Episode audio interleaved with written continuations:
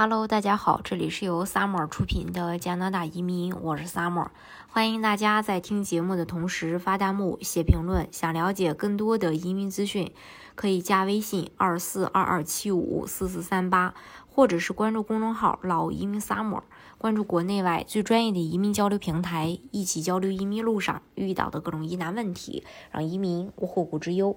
加拿大有一个尤其受到这个申请人关注的项目，就是联邦创业移民。近几年，随着移民群体的逐渐年轻化、优质化，也有越来越多的申请人通过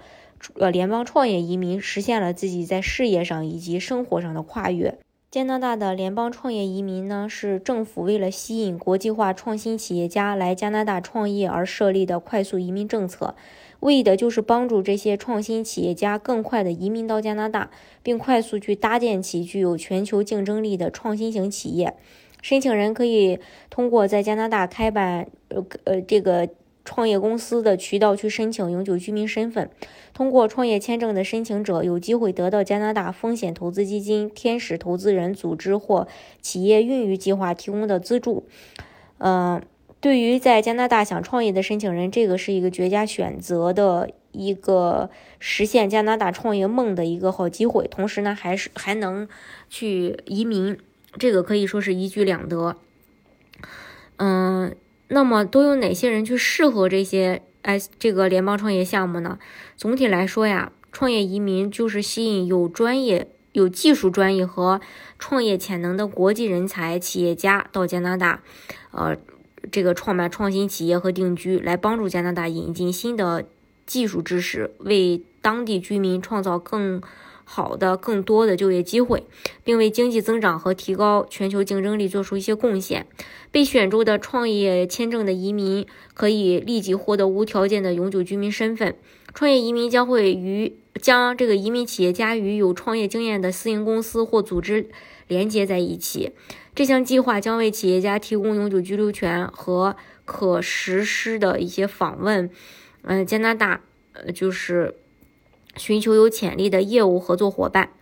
嗯，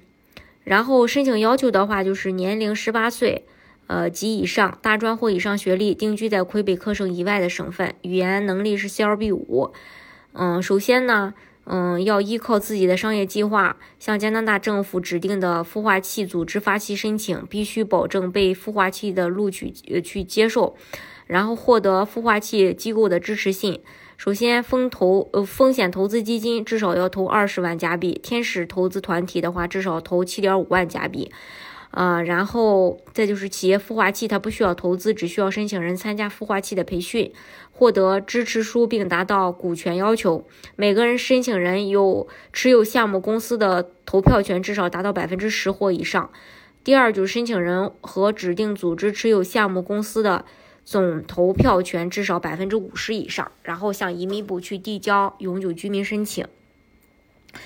那么如何去提高这个创业移民的成功率呢？就是一呃，这个就是，嗯，你想要成功的话，要获得企业孵化器的青睐，这个是非常重要的。而企业孵化器最重要的就是有一份优秀的商业计划书，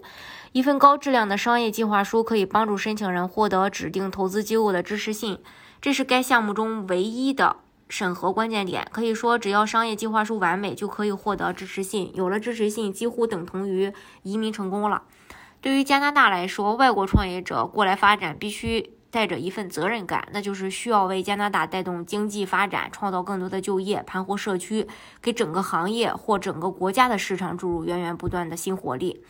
然而，每年递交计划书的企业者多如繁星，通过的却寥寥无几，因为这些看似完美的商业计划书。空有理论，缺乏实践，又或者计划充满前景并极具呃支持性，但最终缺乏对应的本土上下的上下游的这个资源来落地实施。所以，一份高质量计划书，拥有落地执行的商业计划能力的公司。去合作的话，你才有这个机会成功。今天的节目呢，就给大家分享到这里。如果大家想具体的了解加拿大移民政策的话，可以加微信二四二二七五四四三八，或者是关注公众号“老移民 summer”，